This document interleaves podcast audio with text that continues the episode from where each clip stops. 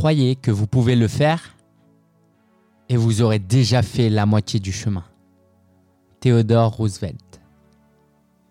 Je trouve ça génial parce que euh, alors c'est un ancien président de la République, j'espère vraiment pas me tromper. Euh, c'est vraiment génial quelquefois comment on te dit des choses euh, simplement et tu te dis bah ouais en fait c'est ça. Au début tu es un peu sceptique et quand tu réfléchis bien, tu vois que c'est vrai. Qu'est-ce qui fait que la grande majorité des gens ne vivent pas heureux? C'est parce qu'en fait, ils pensent même pas que quelque chose est possible. Donc, ils pensent même pas qu'ils peuvent vivre une vie plus épanouie. Du coup, s'ils ne pensent pas qu'ils peuvent le faire, ils n'essayent même pas.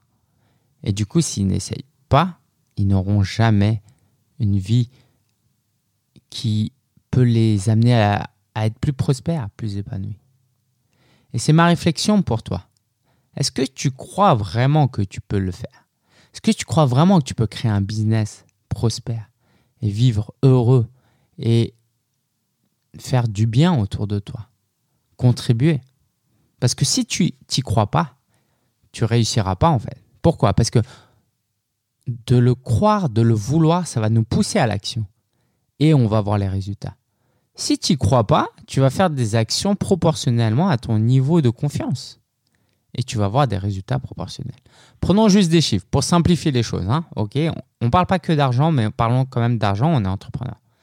Si moi je veux être millionnaire et je crois que je peux l'être, et toi tu veux un peu être millionnaire, mais tu crois pas que tu peux y arriver.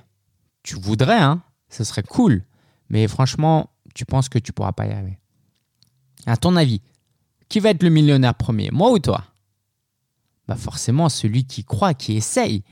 Parce que je vais mener des actions que toi tu vas pas mener.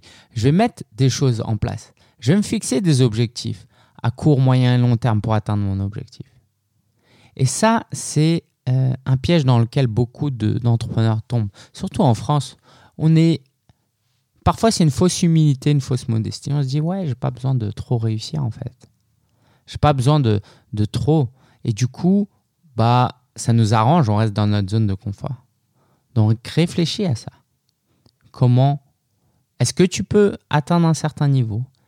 Est-ce que tu penses que tu as les capacités pour le faire? Parce que si c'est le cas, si tu le crois et si tu es honnête avec toi et que c'est le cas, bah après, il ne te reste plus qu'à te bouger. Mais ça va peut-être te mettre des semaines, des mois, des années avant de croire ça. Moi, aujourd'hui, je suis en train de viser les 7 chiffres, je suis en train de viser le million, mais j'ai mis combien d'années à me dire cette idée Il y a à peine 6 mois, je me disais, mais c'est déjà bien 6 chiffres, qu'est-ce que tu cherches à un 7 chiffres? Et j'ai mis tellement de temps à me dire, voilà, maintenant je suis prêt, je vise le million.